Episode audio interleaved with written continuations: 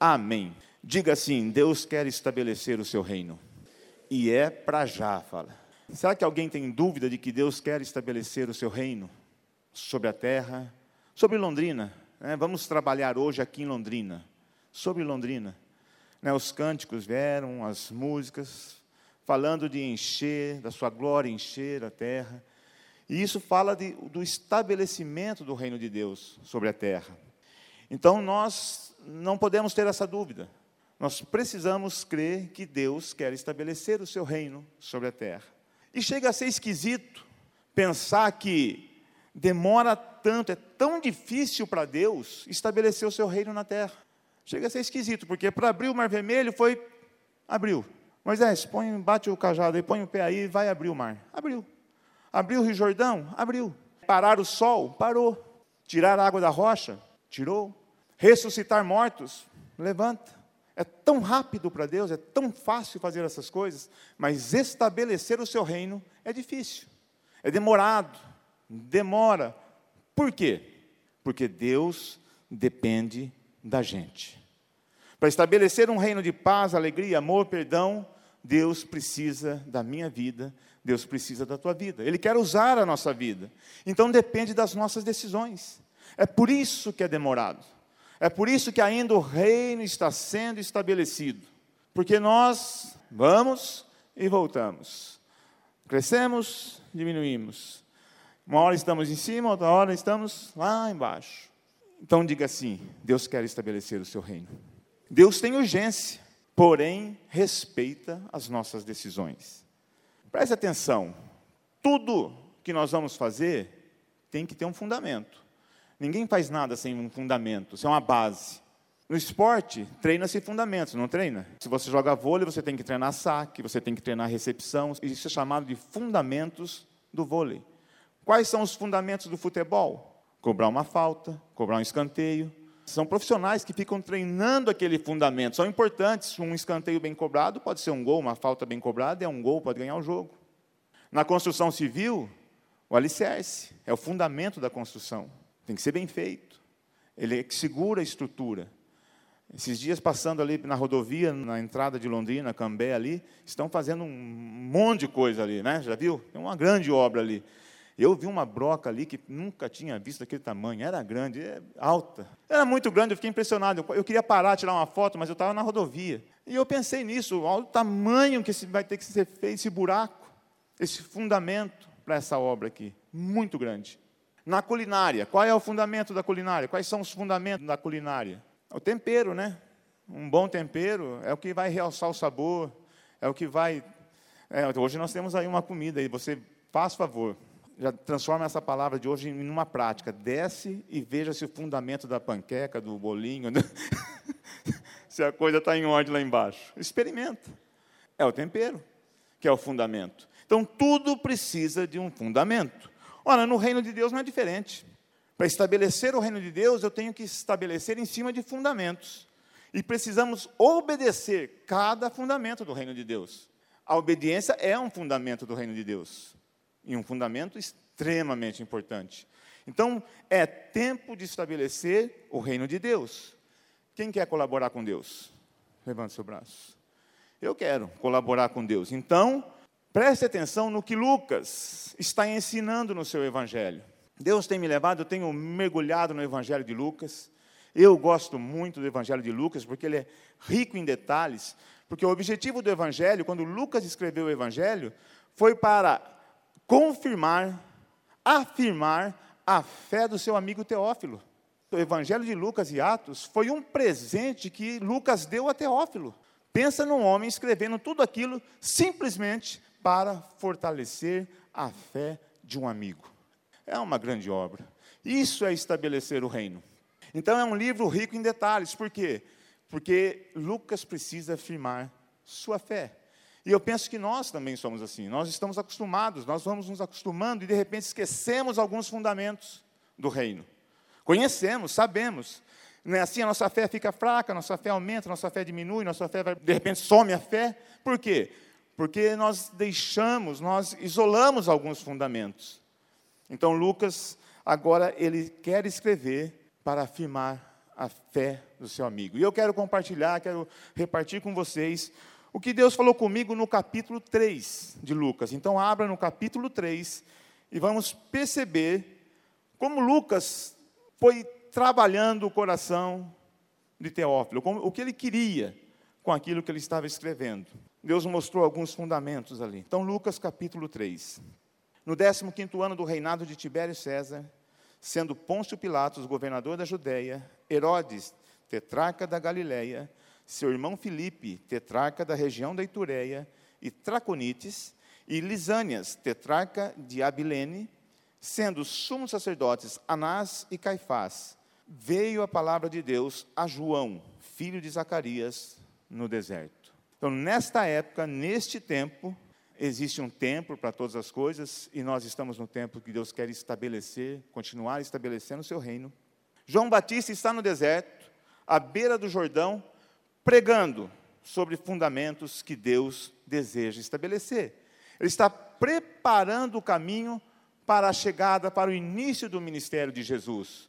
É um tremendo chamado, é um tremendo ministério. Mas João Batista foi preparado para isso. Porque agora, neste tempo, veio a voz do Senhor, de Deus a João Batista. Agora você chegou a tua hora de começar a pregar e, e abrir as portas para Jesus. Eu penso que nós também estamos sendo preparados. Toda palavra que você recebe, célula, tudo que você recebe, conferência, você está sendo preparado, nós estamos sendo preparados para continuar estabelecendo esse reino sobre a terra. Consequentemente, nós estamos preparando o caminho para a volta, a segunda vinda de Jesus. Isso é maravilhoso para mim, para você. Teu coração precisa vibrar com isso. Você foi escolhido para preparar a volta de Jesus, a segunda vinda, e continuar estabelecendo o reino. E nesta hora, ali à beira do Jordão, no deserto, João Batista começa a lançar os fundamentos do reino extremamente importante, por quê? Porque Jesus vem trazendo o reino. Jesus vem, é chegado entre vós o reino de Deus.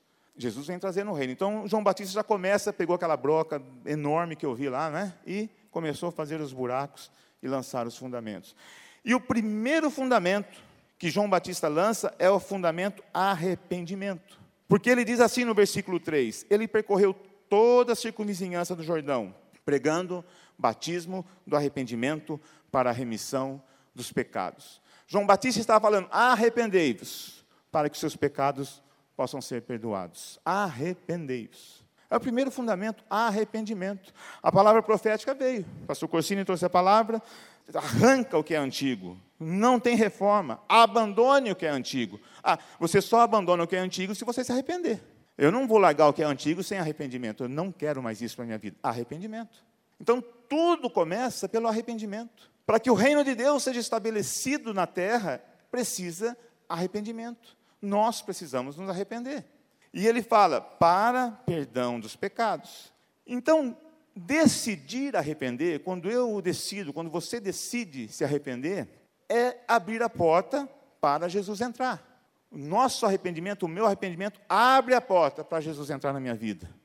É chegado entre vós o reino de Deus. Decidir arrepender-se é abrir a porta para o reino de Deus entrar. É abrir a porta para receber o perdão de Deus. É abrir a porta para receber o poder de Deus. Também foi profetizado a boa vontade, a vontade de Deus, o poder de Deus sobre a nossa vida. Vem após o arrependimento.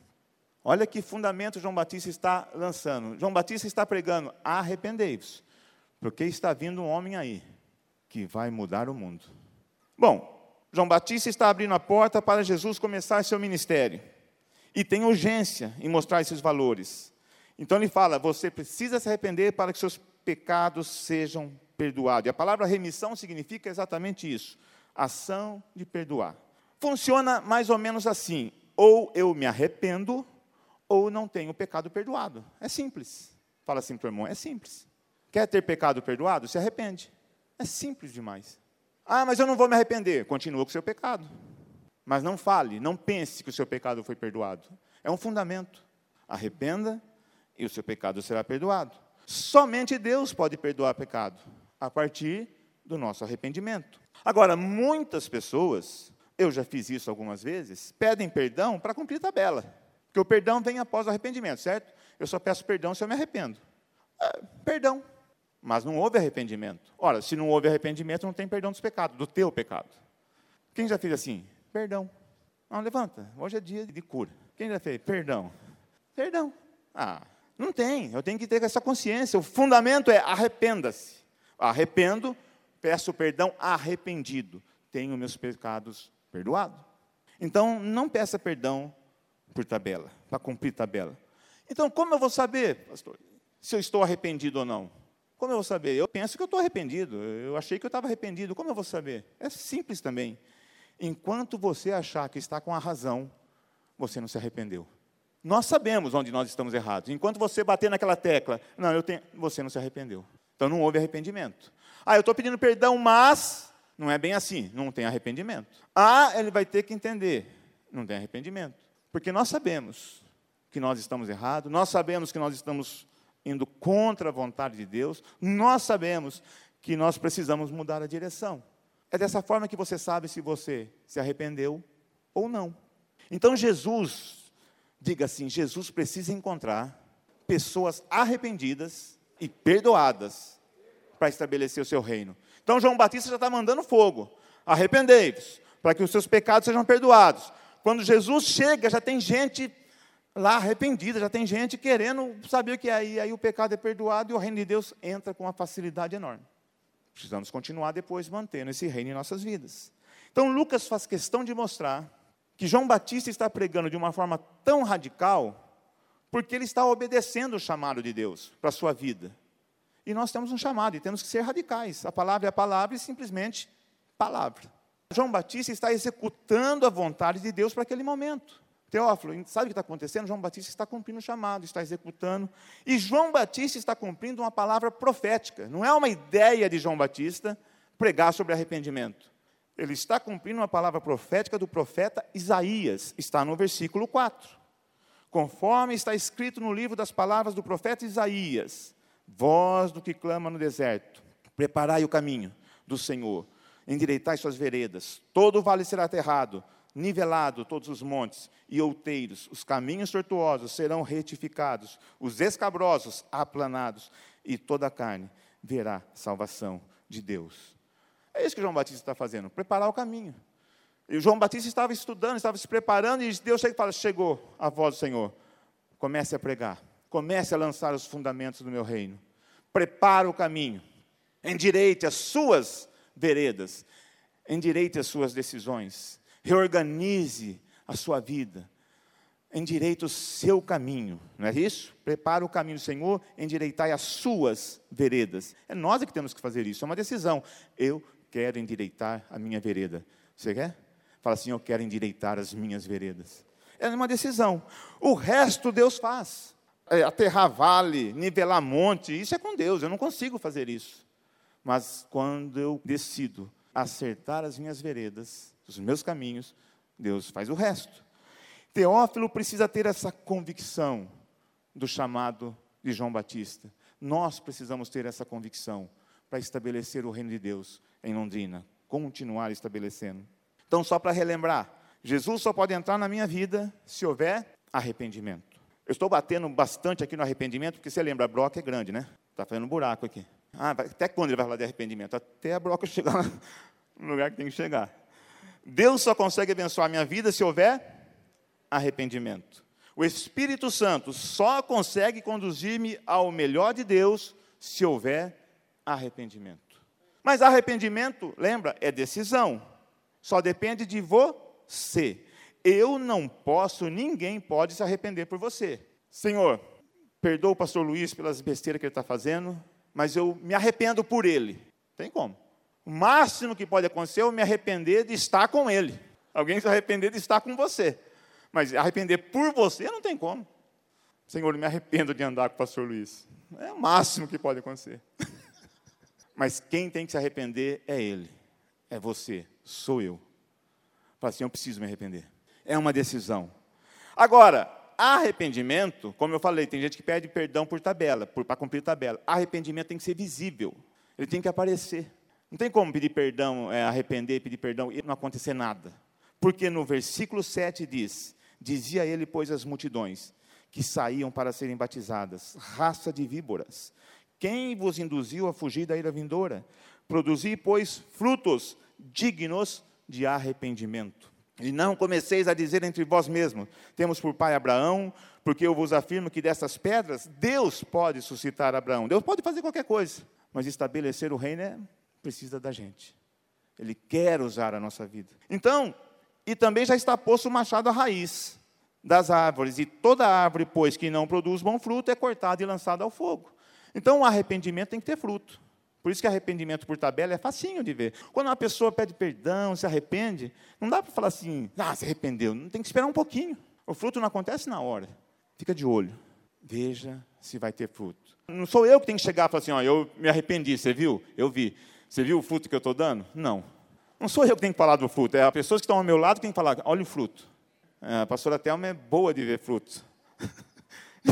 e saber se o fruto está acontecendo ou não. E a tua esposa, teu esposo, teu filho. Tem pessoas ao teu lado que estão esperando o fruto. Não adianta você chegar e falar, eu estou dando fruto. Aí o outro fala, estou vendo não. Há um frutinho me churuca aí, né? Não adianta. Não sou eu que tenho que falar que estou dando fruto. O fruto precisa aparecer. Quais são os frutos de arrependimento em nossa vida? Uma família restaurada é fruto de arrependimento. Um filho amando e o pai amando o filho, e um respeitando o outro, um obedecendo ao outro, e honrando uns aos outros, é fruto de arrependimento. Comece a pensar todas as vezes que você pediu perdão, se arrependeu, mas não teve fruto. Pensa um pouquinho aí, vou dar um, um segundo para você, porque um segundo é suficiente para o Espírito Santo fazer assim, ó, tá vendo? Pensa, pensa em alguns momentos que ainda o fruto precisa aparecer ainda. Ah, mas eu estava arrependido daquilo. Cadê o fruto? Ah, mas eu me arrependi. Cadê o fruto? Fruto de arrependimento. Então, o arrependimento é a porta de entrada para viver uma vida em novidade de vida. E o pastor Luiz profetizou aqui, na oração dele aqui. Deus quer fazer tudo novo. Quer fazer no, novo, novidade. Pastor Cossini arranca tudo que é velho. Por quê? Porque se eu me arrependo, eu vivo em novidade de vida, eu estou pronto para viver coisas novas. E uma pessoa arrependida é uma pessoa que se torna abençoadora. Quem está ao teu lado é abençoado. Porque você se arrependeu. E porque o reino de Deus está na tua vida. E aí, isso está acontecendo. Por quê? Porque muitas pessoas ficaram incomodadas com a pregação de João Batista. Arrependa, é, você precisa ser perdoado, os pecados precisam ser perdoados, e arrependa-se. E as pessoas ficaram incomodadas com aquela pregação. E perguntaram, no versículo 10: Então as multidões o interrogavam, dizendo: Que havemos, pois, de fazer? você tem que estar incomodado aí para se arrepender. Eu preciso me arrepender de novo. Tem coisa que o fruto não aconteceu ainda, vou jogar um adubo hoje aqui. O que eu preciso fazer? O que nós precisamos fazer, João Batista? E diante do questionamento do povo, Lucas mostra a Teófilo que João Batista lança mais um fundamento do reino de Deus, que é o fundamento da compaixão. É a compaixão. Porque para aquela pergunta, o que nós havemos de fazer para nos arrependermos? João Batista diz: quem tiver duas túnicas, reparta com quem tem, com quem não tem. E quem tiver comida, faça o mesmo. Repartir. Ah, você quer se arrepender? Você quer mostrar o fruto de arrependimento? Reparta o que você tem. Olha o fundamento da compaixão. Porque a compaixão significa sentimento piedoso, exclusivamente humano, de simpatia para com a tragédia pessoal de outrem. Compaixão significa dor que nos causa o mal alheio associado ao desejo de confortá-lo.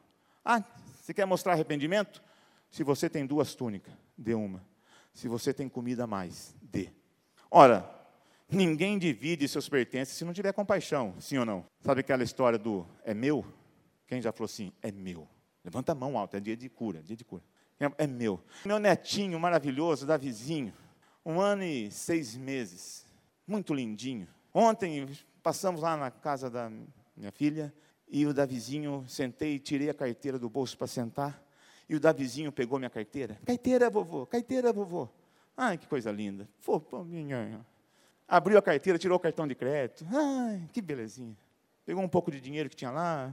Falei, pronto, Davi, brincou carteirinha e tal. Dá a carteira para o vovô. Juntou a carteira no peito, pôs a é meu. Falei, cara, você não sabe o que está falando, sujeito. Você não sabe o que está falando. É teu, não. Que teu? É meu, é meu. De onde veio isso? A partir do momento que um ser humano começa a ter o sentido de posse, tudo é dele.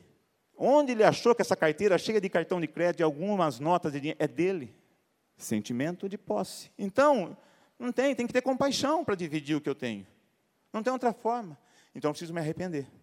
Reparta. Então João Batista está dizendo: compaixão passa a significar arrependa-se de ser mesquinho, arrependa-se de ser orgulhoso, arrependa-se de ser mão de vaca. Quem já ouviu mão de vaca? Quem sabe o que é ser mão de vaca? Ou aquele cara que atravessa o mar com aspirina na mão, aspirina chega inteira do outro lado, né? Sorrisal. É, qualquer comprimido aí. Compaixão significa reparta o que você tem. Reparta a sua força física, reparta a sua disposição, reparta a sua inteligência, reparta as suas capacidades naturais, reparta o que Deus tem dado a você. Sirva, reparta. Isso é sinal de arrependimento. Eu tenho que dar, tem gente precisando. Nós temos inúmeros projetos, o pastor Luiz citou aqui, ó, na Outlet, aí, o Instituto na Brasil, tem inúmeros projetos. Reparta. Saiba o que está acontecendo, procure saber o que você precisa fazer. Você fala assim: eu tenho algo a dar, porque o reino de Deus tem que ser estabelecido. Eu tenho algo. Isso é arrependimento. É isso que João Batista está dizendo. Ora, você quer saber o que você faz, o que você vai precisa fazer? Reparta. Então, arrependimento é uma ação contrária aos desejos da carne, aos sentimentos. Isso é arrependimento. Eu acho de forma contrária. Eu não quero dar é meu. Não, não é meu. Isso não é meu. Reparta. Fala assim, deixa de ser mesquinho. Não, fala com vontade, deixa de ser mesquinho. Reparta o perdão com que fostes perdoado. Porque se você se arrependeu, há remissão dos pecados. Se você se arrependeu, há perdão dos pecados, reparta. Por isso que quando você se arrepende é uma pessoa abençoadora. E aí, João Batista lança outro fundamento, que é o fundamento da justiça de Deus. Ele diz: Foram também os publicanos para serem batizados. Perguntaram-lhe, mestre, que havemos de fazer? Respondeu-lhes: Não cobreis mais do que estipulado. Não, os soldados também foram. O que faremos? Ninguém maltrateis. Não deis denúncia, não fazeis denúncia. Contentai-vos com o vosso soldo. Isso é justiça de Deus. Você já viu a giota tendo compaixão? Quem já viu a giota tendo compaixão? Ele vai tomar tua cama. Por cinco reais, tua cama vale cinco reais. Banqueiro tem compaixão? Não tem. Você pagou, pegou dinheiro, tem que pagar juro. Ele não quer saber, no dia ele quer o juro. Não tem compaixão. Esses dias teve um anúncio na televisão: crédito para negativados. Pessoas negativadas no comércio têm direito a crédito, está devendo, não pagou. Ninguém mais aceita o cara. Alguém está dando dinheiro para essa pessoa. Oh, que compaixão. Não, ele quer tua alma. Porque se você não tem dinheiro para pagar o que estava devendo, como vai pagar o outro empréstimo? Ele sabe, você é um potencial para ele arrastar a tua alma. Eu fiquei indignado com aquilo. Falei, como que vai emprestar dinheiro para quem não tem dinheiro? Não precisa de avalista. Eu não consigo dinheiro, tem que arrumar avalista, fiador. Do... Eu não consigo. Agora vai um cara negativado, coitadinho, desesperado, e está lá o cheio de compaixão. Quanto você quer? Ninguém me aceita. Não, mas eu te aceito, eu confio em você. Confia nada, está de olho na tua alma. No outro dia, teve uma notícia, os bancos, a Procon, não sei lá quem, começou a tomar uma atitude, começou a, a, jogar um pouco da responsabilidade sobre quem emprestar dinheiro é negativado. Se ele não pagar, você também paga, você é responsável por metade. Mas não tem lógica um negócio desse. Compaixão. Então não tem compaixão. Quantas vezes estamos agindo como agiotas, cobrando amor de quem não tem amor, cobrando maturidade de quem não tem maturidade? Então nós temos que repartir aquilo que nós temos. Isso é estabelecer o reino de Deus. Ora, a justiça de Deus nós entendemos, e Deus não trabalha com banco de horas. A justiça é uma área que nós avançamos sempre, porque nós queremos fazer a justiça. Em Ezequiel 18 diz: Se um ímpio se desviar de todos os pecados que cometeu e obedecer a todos os meus decretos e fizer o que é justo e direito, com certeza viverá e não morrerá. Pensa no cara lá do Irã, eu não lembro agora o país, no Oriente Médio, que está matando gente com bomba química, lá criança, tudo. O cara se converteu hoje, meu irmão, você vai dar a mão e falar, oh, seja bem-vindo ao reino de Deus, eu te amo. Ele foi perdoado, não tem, o que ele fez não conta mais. Nós não entendemos essa justiça. É duro de entender um negócio desse. Mas é a justiça, é um fundamento. E no mesmo texto, porque ele diz assim: ó, não se terá lembrança de nenhuma das ofensas que cometeu, devido às coisas justas que tiver feito, ele viverá. E lá embaixo diz: se porém um justo se desviar da sua justiça e cometer pecado e as mesmas práticas detestáveis dos ímpios, deverá ele viver? Nenhum dos seus atos justos será lembrado. Nenhum. Nada do que você fez até agora. Se amanhã você se arrepender de caminhar com Deus, desistir e começar a agir como os ímpios, então será lembrado. Por causa disso, morrerá. fala assim: não tem banco de horas. Ou é ou não é. Ou eu me arrependo, ou não me arrependo. Ou os meus pecados são perdoados, ou não são perdoados. Isso é justiça. Então, precisamos acostumar com essa forma de fazer justiça. Porque às vezes esperamos a justiça de Deus. Ela acontece, mas não é do jeito que a gente quis. E aí você fala assim: se eu fosse Deus, eu não faria assim. Quem já falou isso? Eu já falei. Levanta a mão, gente, alto. Cura, cura. Se eu fosse Deus, eu não faria isso. Quem já falou isso? Por isso que você não é Deus. Por isso que eu não sou Deus. Porque nós não temos essa justiça, nós não temos essa compaixão, nós não temos essa misericórdia, e nós sairíamos matando metade daqueles que são, que Deus está olhando para ser instrumento de estabelecer o seu reino. E nós sairíamos fuzilando esse povo. Então, você não é Deus, fala aí. Fala aí, você não é Deus. Então permita que o Deus da justiça faça justiça. Ora, mas um privilégio, estabelecer o reino de Deus é um privilégio que não é muito compreendido também. E nós corremos o risco de nos tornar aí espirituais demais. Por quê? Porque nós estamos levando essa bondade de Deus, nós estamos sendo usados por Deus, e as coisas estão acontecendo. E as pessoas começam a olhar para a gente de forma diferente. E nós temos que ter cuidado. Você vai numa casa de paz, todo mundo se converte, chora, e fala, ei, ei, sou o cara. Você vai na célula e o povo, ah, você é o cara, e você, sou o cara. Por quê? Porque você está estabelecendo o reino, Deus está te usando, e de repente o coração tem que ter um cuidado. E João Batista mostra isso, e Lucas mostra isto para Teófilo. Versículo 15: Estando o povo na expectativa e discorrendo todos no seu íntimo a respeito de João, se não seria ele, porventura, o próprio Cristo. Ah, esse homem é o Cristo, falando desse jeito, tá, arrependimento, perdão, pá, tá, justiça, dá, tira aqui, você faz isso. É o Cristo esse homem. João é o cara do momento. João é o homem do momento. É o homem a bola da vez. Mas, diga assim, eu vou tomar cuidado. Porque agora João lança o outro fundamento, o fundamento honra. Imediatamente disse João a todos: Eu, na verdade, vos batizo com água, mas venho o que é mais poderoso do que eu, do qual não sou digno de desatar as correias das sandálias. Ele vos batizará com o Espírito Santo e com fogo. A sua pá ele a tem na mão, para limpar completamente a sua eira e recolher o trigo no seu celeiro. Porém, queimará a palha em fogo inextinguível. João Batista sabia que ele foi preparado para abrir o caminho para Jesus, não para ele. E nós somos chamados para preparar esse caminho.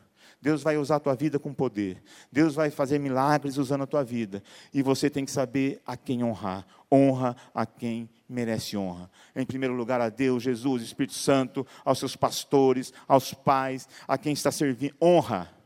Honra. E Lucas está mostrando isso a Teófilo.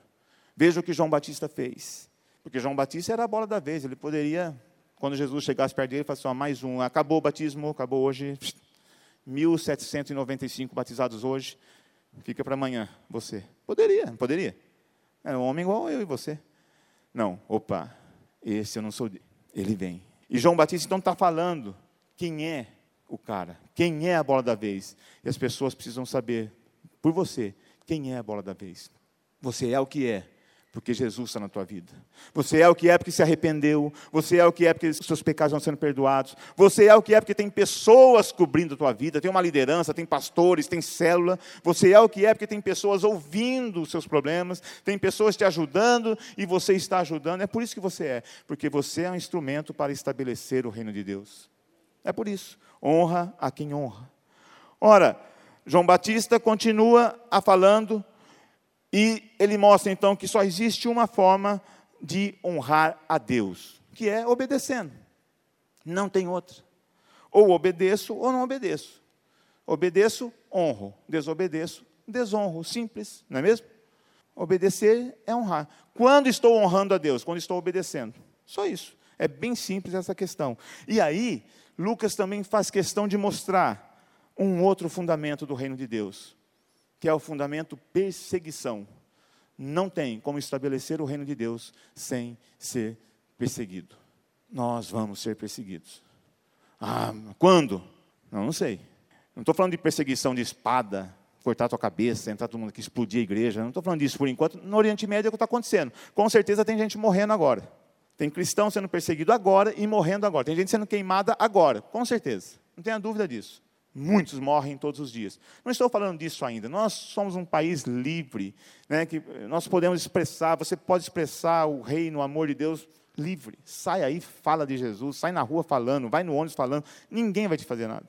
Por enquanto você não vai perder a cabeça por isso. Mas, assim, pois, como muitas outras exortações, está no versículo 18, anunciava o evangelho ao povo, Herodes, o tetrarca, sendo repreendido por João Batista. Imagina João Batista chegar para Herodes, arrependa-se. Você está frito, ó, machado vai cortar a tua vida. Por causa de Herodes, sua mulher, mulher de seu irmão, e por todas as maldades que o mesmo Herodes havia feito. João Batista cresceu para cima de Herodes, falando do reino. Arrependa, Herodes. Arrependa, arrependa. Acrescentou ainda sobre todas as suas maldades a de lançar João no cárcere. E daqui depois uns dias a cabeça de João veio numa bandeja. Foi apresentada a um povo numa festa, numa bandeja. Por quê? Porque sua mulher a filha, eu quero a cabeça de João Batista na bandeja. Cortaram a cabeça de João Batista, colocaram na bandeja e na festa. Não, não vamos passar por isso agora.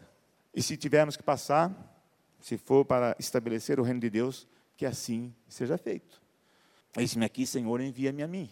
Mas, no nosso coração, nós precisamos estar convictos de que existe perseguição. Não tem como. Jesus foi o mais perseguido entre todos. Agora, o princípio da perseguição é renuncie Jesus, ignore a Jesus e viverás. Mas o que está nos perseguindo esses dias? O que está impedindo o avanço do reino de Deus em Londrina? Ora, o orgulho é um perseguidor, a incredulidade, a imoralidade, a mentira, a ganância, o egoísmo, a passividade são perseguidores vorazes. Eles querem essas coisas nos afastam do mover de Deus. E aí nós ficamos impedidos de ser usados por Deus.